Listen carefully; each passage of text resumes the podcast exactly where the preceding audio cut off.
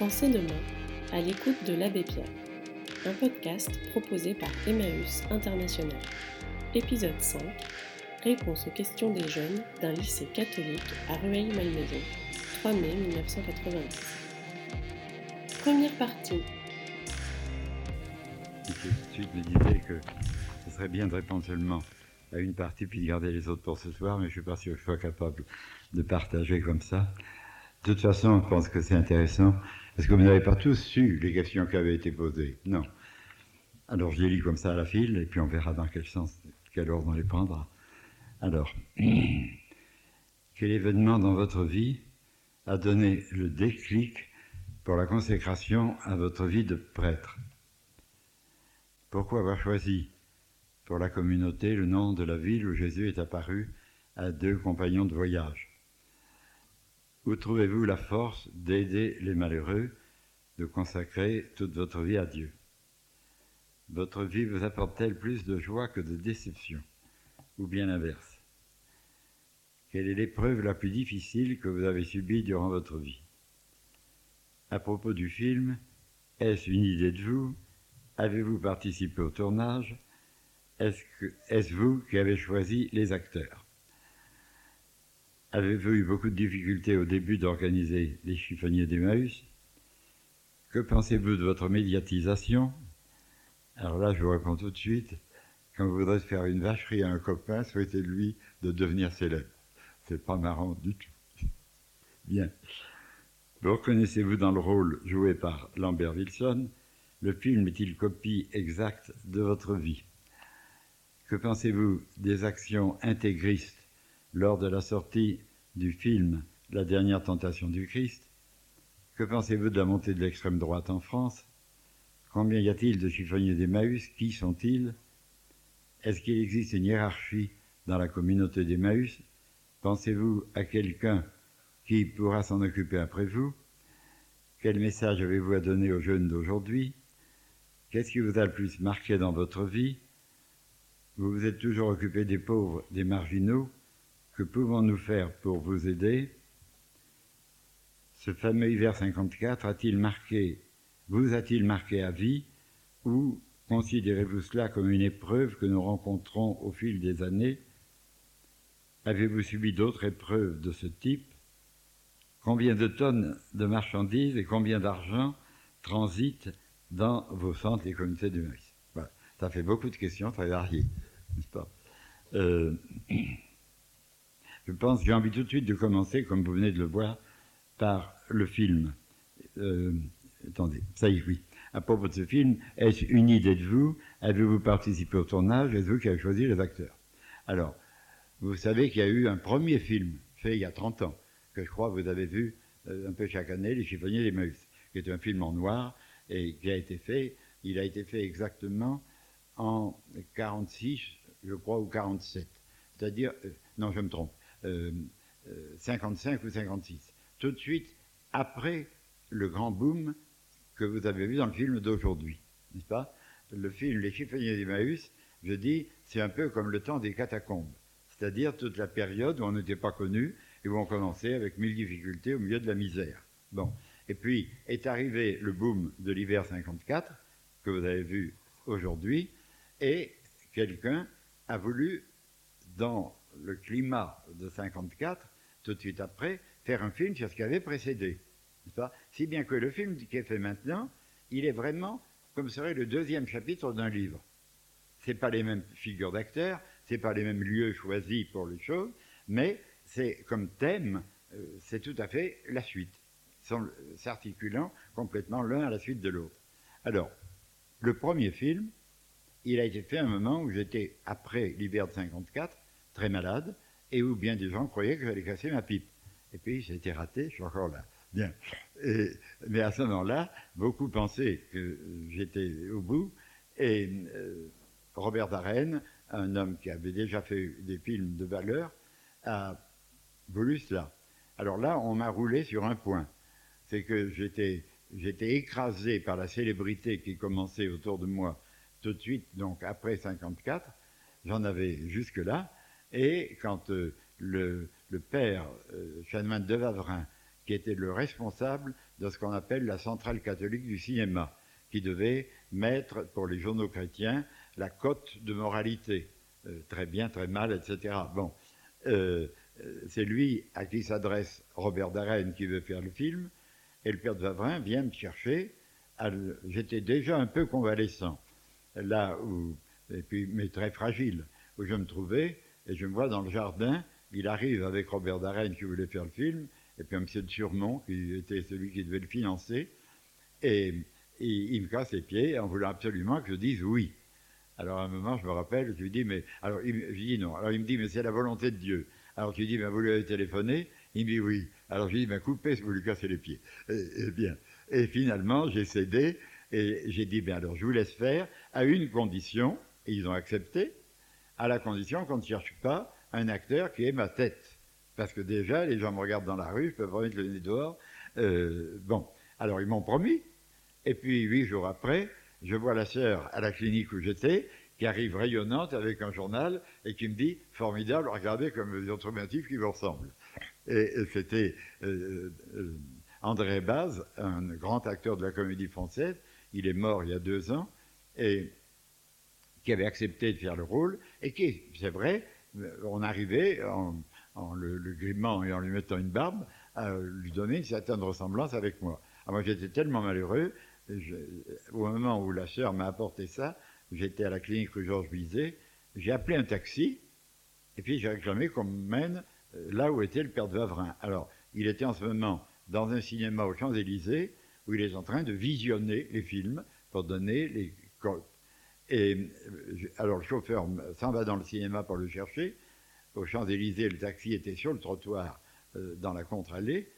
Et le temps qu'on ait cherché le père de Vavrin et puis qu'ils reviennent, euh, c'était fait tout un attroupement autour du taxi.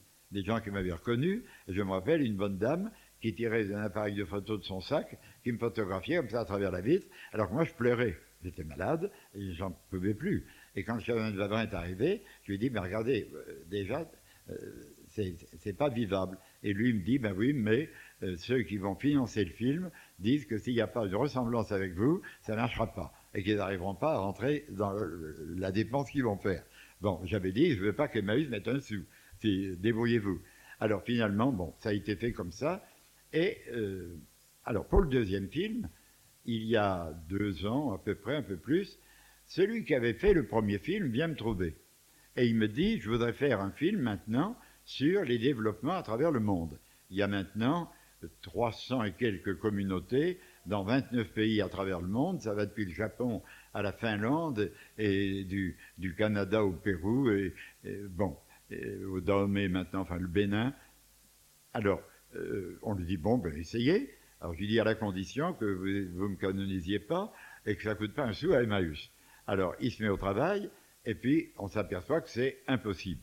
Vouloir faire entrer dans une œuvre de une heure et demie l'évocation de choses qui sont arrivées dans 29 pays, c'est pas vrai ça finirait par simplement une collection de diapositives et ça serait la barbe. Euh, alors, il, nous a apporté des scénarios, on a refusé, et à ce moment-là s'est présenté Denis Amar. Alors, Denis Amar a dit Moi, ça m'intéresse, et je suis prêt à faire le film et sur l'hiver 54. Ça suffit. Bon. Alors, on lui a dit Bien, essayez. Alors, il est venu me voir 20 fois dans l'abbaye de, Saint-Vendry, où j'essaye, quand vous ne me sortez pas de là, d'être là-bas euh, dans la solitude. Et, euh, il a enregistré au magnétophone, il a lu beaucoup de choses, et un beau jour, il m'a apporté le scénario. Alors, je lui ai dit, ben, le scénario, je pense que ça va. Il n'y a rien euh, à changer. C'est fidèle, c'est pas du tout comme un reportage, évidemment, mais ça dit bien ce qui a été l'essentiel de l'événement. Et des tas de détails sont absolument vrais. L'histoire de la baignoire avec les polytechniciens, c'est vrai. C'est pas du tout de l'imagination. Euh, l'histoire des polytechniciens, c'est vrai. On a eu 20 X qui, tous les, pendant un mois, tous les matins, arrivaient de l'école euh, en uniforme pour faire bien, et ils se relayaient par roulement, et, c'est eux qui ont pratiquement tout comptabilisé. Presque, pas tout à fait, mais presque un milliard, arrivé de l'époque, arrivé comme ça, n'est-ce pas Des tas de détails, ils sont absolument la vérité. Alors, euh, il m'apporte le scénario, je lui dis, ça va. Et euh, je vois le dialogue, et vous qui voyez souvent des films, moi qui n'y connais rien, mais j'ai trouvé que le dialogue était remarquable, par la concision. Il y a des moments où ça claque, il n'y a qu'un mot dans le dialogue entre le préfet de police et le ministre de l'Intérieur, dans le dialogue entre Lambert Wilson et le préfet de police dans le café, pas? Il y a vraiment des scènes où il n'y a pas un mot de trop. Je dis, ça me donnait l'impression d'un duel au sabre. Big, big, pas Ça claque. Et vraiment, je crois que ça a une très grande qualité de dialogue. Vous savez à ce propos que l'acteur qui joue très brièvement, mais admirablement bien, le ministre vient de mourir. Il est mort subitement. Il était le directeur de la Comédie Française. Il avait dit qu'il ne voulait plus avoir de rôle d'acteur.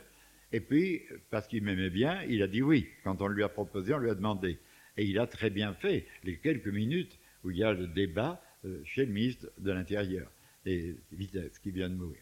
Et alors, euh, euh, on m'a dit, oui, que Denis Amar m'apporte cela, je lui dis ça va bien, et très loyal, il m'a dit, mon père, merci de me faire confiance, mais il faut que je vous dise tout, je suis juif, j'ai aucune religion, et quand j'étais jeune, pendant dix ans, j'ai eu la carte du Parti communiste. Bon, j'ai dit, je m'en fiche.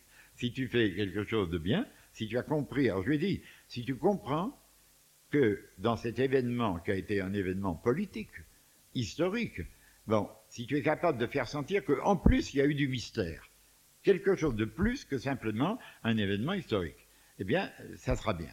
Bon, et il l'a fait vraiment, pour lui, ça a certainement été un événement dans sa vie, parce que c'était un sujet comme il n'en avait jamais vu. Et alors, il faut choisir les acteurs. Alors moi, je suis absolument pour rien. Euh, je ne connais euh, pas les questions que vous posez. Euh, est-ce vous qui avez l'idée? Donc c'est pas moi. Deuxièmement, avez-vous participé au tournage? Alors ça, je vais vous expliquer. C'est intéressant parce que jamais de ma vie je n'avais vu. Pendant tout le tournage, qui a duré presque deux mois, il m'a envoyé tous les jours ce qu'il appelait la feuille de travail. Et ça m'a révélé ce que c'est que le cinéma. C'est ahurissant. On voyait une feuille, de quatre pages, sur laquelle étaient indiqués les plus petits détails de ce qu'il fallait qu'on ait prévu, qu'on ait placé à tel, tel, tel endroit, l'indication du matériel, avec parfois euh, la caméra avec une grue pour prendre des vues en plongée, enfin, des détails incroyables, et tout ça rassemblant 50, 60 personnes, et à certains jours, pour avoir mis dans la boîte, comme ils disent, une minute. Une minute. Et j'ai été trois fois voir. Une fois quand il y a eu le message à la radio, l'appel à la radio, une fois quand c'était les tentes, puis la je ne sais plus où. Bon, mais trois fois où j'ai été comme ça regardé. Et euh, alors je disais, un jour où j'étais là, je disais, mais enfin, à un des acteurs, ça fait 20 fois que vous recommencez. Et recommencez toujours la même chose. Ça doit être assommant. Et lui, il disait, mais pas du tout, nous, on est prêt à recommencer 30 fois, car on voudrait que ça soit la perfection. Alors je disais, mais moi je trouve que les 30 fois c'est bien. Alors quand le monteur va avoir à choisir, comment il va faire pour enflanquer les trois quarts à la poubelle? Et il disait, mais ça c'est le, talent du, monteur, de, repérer un petit rien du tout qui est mieux dans telle ou telle ou telle euh, des multiples prises qui ont été faites euh, pour le même instant, n'est-ce pas? Alors, j'ai n'ai euh, pas été à tout le tournage, mais j'ai regardé une partie comme ça. Et pour le choix des acteurs, j'étais pour rien. Je ne connaissais personne. Et même quand on m'a parlé de Lambert Wilson, je vais jamais au cinéma, et je ne connaissais même pas son nom. Je sais que son père, on me l'a dit après, était déjà un acteur très connu à Paris, mais euh, je n'avais jamais entendu le nom et je n'avais aucune idée de Lambert. J'ai téléphoné à des amis en disant qu'est-ce que vous en pensez? Et des amis m'ont dit c'est un bon choix, il est jeune, c'est une, vedette qui, qui, monte et il a beaucoup de sensibilité, beaucoup de vérité, c'est bien. Mais alors j'ai vu arriver Lambert Wilson au couvent. Il avait le scénario, il, était, il est très émotif, c'est un type épatant, et il est arrivé dans ma petite cellule, et il m'a dit, euh, mon père, c'est beau, c'est merveilleux, mais pourquoi moi? Et lui aussi me dit, il faut que je vous le dise, de mes parents, de ma famille, je n'ai rien, aucune connaissance spirituelle ou religieuse, rien. Alors, pourquoi moi? Alors on a parlé, je lui ai dit, ben, il y en a qui ont confiance, qui te connaissent et qui m'ont dit que tu en étais capable. Et alors depuis, il l'a répété aux journalistes de tous les côtés. Il dit, ça a changé ma vie. C'est euh, dans un des, euh, un, des principaux de ses euh, dialogues avec des journalistes, il dit Je suis venu voir ce prêtre, je redoutais qu'il me parle de, de religion, il m'a pas parlé de religion, il m'a parlé d'amour, et j'ai vu comment il aimait, et ça m'a réconcilié avec la religion, ça m'a réconcilié avec les hommes. Et il a répété ça au Canada, dans beaucoup de lieux où il a déjà été, et vraiment, il dit ce que ça. À moi, il m'a dit un jour, ça a tellement changé que quand je rencontre des camarades de mon âge, je ne vais plus avoir les mêmes conversations, c'est pas les mêmes choses qui m'intéressent. Ça ne veut pas dire que demain matin, il demandera le baptême, j'en sais rien. Moi, je dirais sur une très grande réserve. Il sait mon affection, mon amitié, et, quand il veut, il revient me voir ou il me téléphone, mais je ne ferai jamais aucune pression. Mais c'est certainement euh, quelqu'un. D'ailleurs, euh, quand on a su que j'avais dit oui à Denis Amar et que j'avais dit, oui à Lambert, il n'a pas manqué d'amis autour de moi pour m'en vouloir, pour me dire pourquoi pas avoir été chercher des chrétiens. Et j'ai dit, mais je n'ai pas été les chercher, ils sont présentés. Et maintenant que le film est fait, tous, tous, mes amis me disent, jamais aucun acteur n'aurait pu donner autant d'émotion que Lambert, parce qu'il était lui-même bouleversé, on le sent, il, est, parce qu'il est ému, il communique l'émotion. Et euh, euh, il était venu un jour me dire, euh, c'est tellement étranger à moi, je vais en regarder beaucoup de photos, etc., pour vous imiter. Et puis il est revenu huit jours après, il m'a dit, c'est idiot, si j'essaye de vous imiter, ça sera raté, ça sera ni vous, ni moi, et au fond c'est de la lâcheté, car le seul moyen que ça soit valable, c'est que je plonge, moi, dans la réalité de la misère des gens et que j'en souffre. Et alors là, je serai vrai. Ça sera plus du chiquet, n'est-ce pas? Et il l'a fait, et on le sent bien, Que vraiment, il s'y est mis de tout lui-même, de tout son être. Alors voilà pour ce qui est du film, comme les choses se sont présentées. Euh,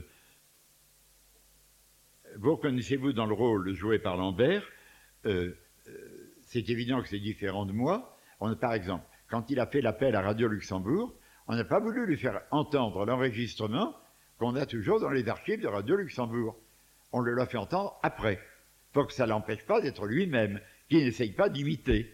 Et il est certain que c'est très différent, parce que pour lui, tel qu'il le exprime, c'est tout intérieur. On sent le drame intérieur. Il y a certainement plus de colère dans euh, le message enregistré que moi j'avais lancé à Radio Luxembourg certainement. Mais c'est très bien d'avoir laissé faire lui-même. Il est beaucoup plus vrai que s'il avait voulu imiter.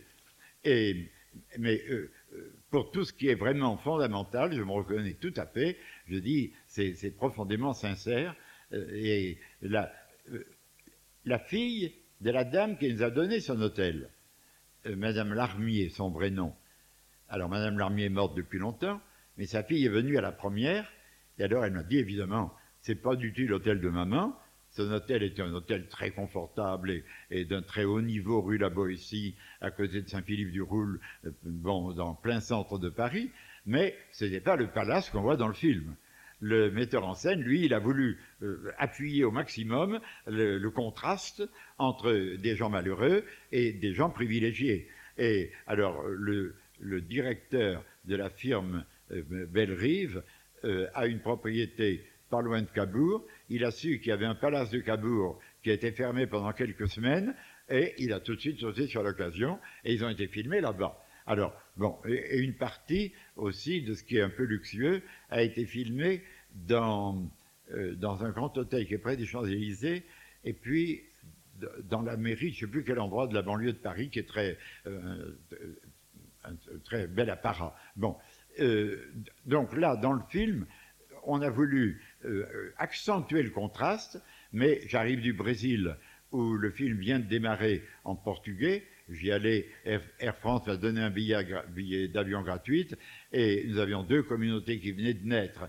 euh, entre Sao Paulo et la mer et je voulais aller les voir. Et en même temps, ça a été l'occasion de dialogue avec des journalistes pour préparer le démarrage du film. Alors, il sort actuellement là-bas et il va bientôt sortir aux États-Unis sous-titré en anglais.